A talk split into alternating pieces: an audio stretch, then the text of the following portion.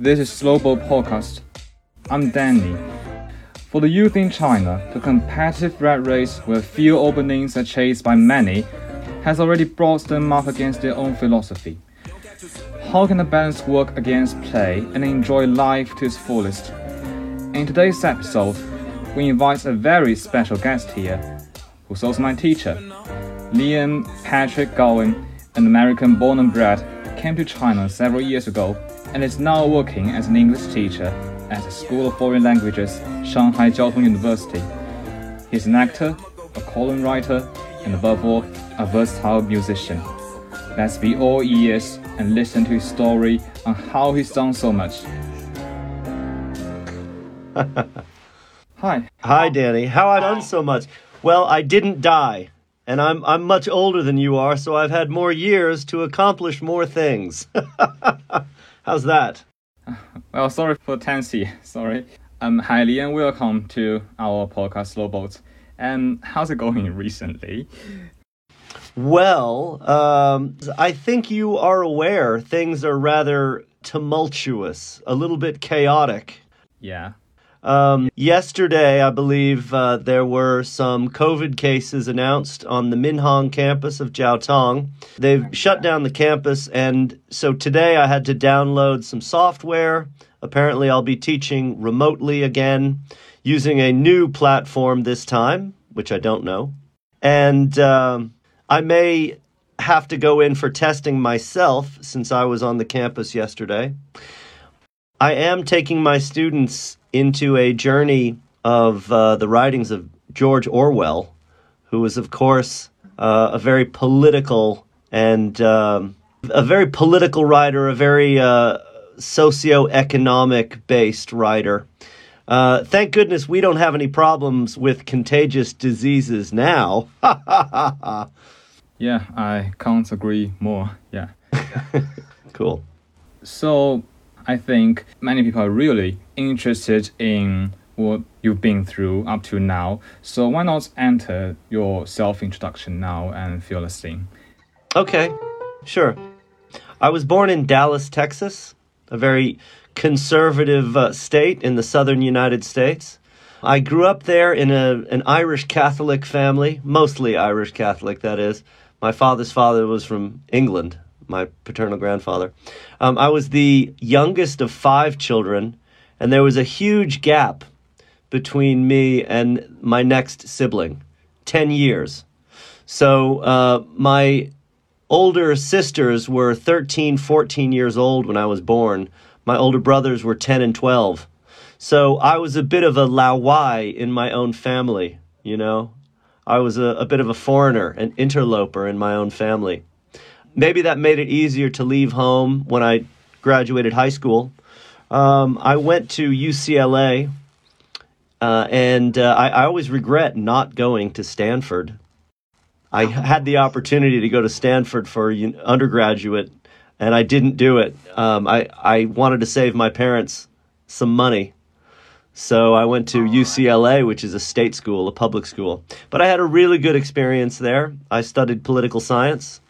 Um, at the same time, I'd been a musician since I was maybe 10 years old. I first played trumpet and then I started playing guitar and piano. I later added bass and drums to my my repertoire. I was in a band in junior high, high school, and in college.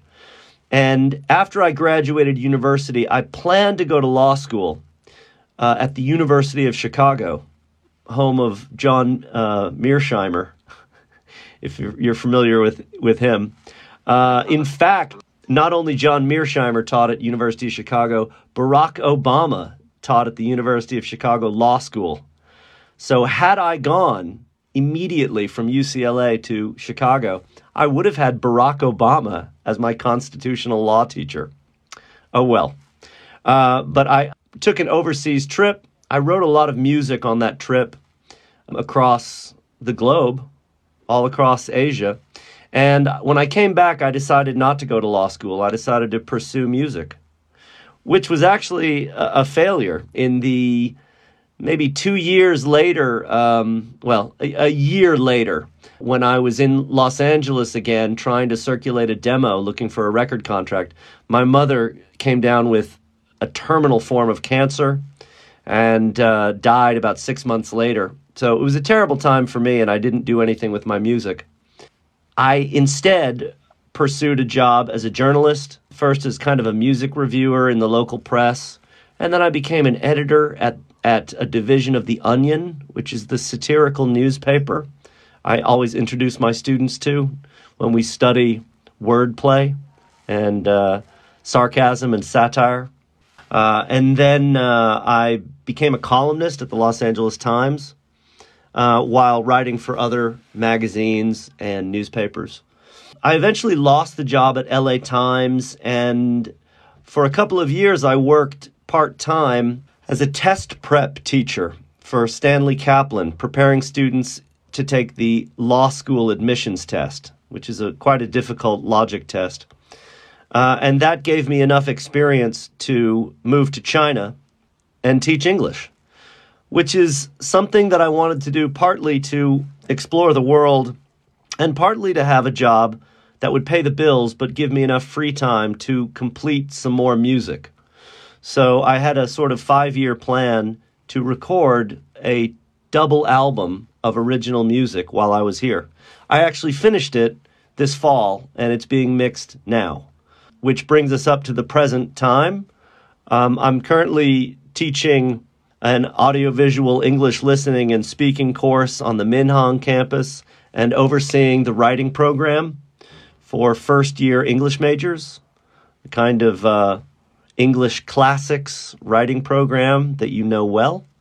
Uh, and I'm also now teaching at the Xintiandi School of Medicine campus, a basic uh, English course similar to the one on the Minhang campus.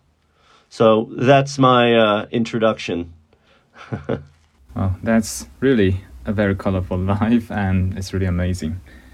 Yeah. So I'll ask you some questions based on experience, maybe. So you said uh, no to Stanford University's offer and accepted the one from the University of California. And you said it's because uh, you were lack of money. Is that right?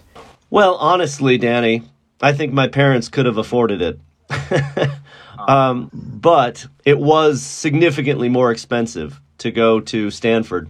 And part of me was interested in going to UCLA because it was located in Los Angeles, where so much of the music industry has its headquarters. So that was part of the allure as well. But uh, I think if I could do it all over again, I would have gone to Stanford. It's one of the best universities in the world. Um, yeah, I've just thought maybe our parents would interfere with the decision to go to UCLA because, you know, as you said. Oh no, hardly. My mother cried. Yeah, my mother was was was in tears when I said I would go to UCLA. She said, "It's not about the money, is it?" You know, and uh, I said, "No, no, it's okay." But it was partly, partly that fact because uh, they were on the hook for the cost of tuition, which was significant, right? Yeah. Un- unlike uh, Eileen Gu.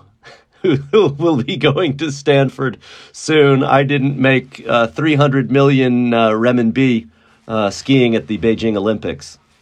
Yeah, I bet it could happen. yeah. So you said you became a musician at the age of 10? Yes, about 10. About 10, wow. My, my mother was an opera singer and played piano really well, uh, played guitar and bass a little bit, and my two older brothers uh, played guitar a little bit. So I was in a very musical household, so it was easy for me to pick up, to, to play by ear which is how I learned, for the most part, how to play music. Wow. So I think you really have a knack for music. I think so. I mean, I am my mother's son. Yeah. You know this this Chinese saying going like uh, like father like son, and in your case, I think it's like mother like son. Well, I'm like my father in some ways, but not in terms of musical talent. My dad had no musical ability whatsoever. so, in terms of music, I would say like mother, like son. So, your major in UCLA was economics or politics? Political science. Political science. So why didn't you major in something like music in pursuit of your musician dream, like something like that? Well, I, I could crack a joke. By the time I was in university, you see, the Soviet Union had collapsed, and it looked like Russia and the United States were going to be friends. So political science was suddenly less interesting. And this was in this was in that golden period in the 90s uh, after the end of the Cold War, but before September 11th, um, when New York was attacked by uh, commercial jets. Uh, in this brief golden period where political science didn't seem that interesting. Well, if you want a longer answer, uh, I've been listening quite a bit to to a University of Chicago political science professor named John Mearsheimer, who has a, a really excellent analysis and a self recriminating analysis about uh, Russia's invasion of Ukraine. And um, I, the political scientist part of my brain that I fed during my tenure at UCLA is really active right now uh, as I try to figure out uh, the root causes of this war that seems to be taking place now between Russia and Ukraine. Mm. Well, so let's back to your university life. You know, did you think you had a great time in the university, although you thought, well, I really regretted not going to the Stanford University, but uh, did the UCLA uh, come up to your expectations at that time? UCLA was fantastic. I had a really good time. I performed well academically. I graduated uh, with magna cum laude uh, after uh, joining the honors program, during which time I had to do a thesis on uh, nuclear proliferation, actually, with uh, a senior researcher at the RAND Corporation, which was really intellectually stimulating. So I had a good time studying at UCLA. I loved Los Angeles. I met lots of friends there.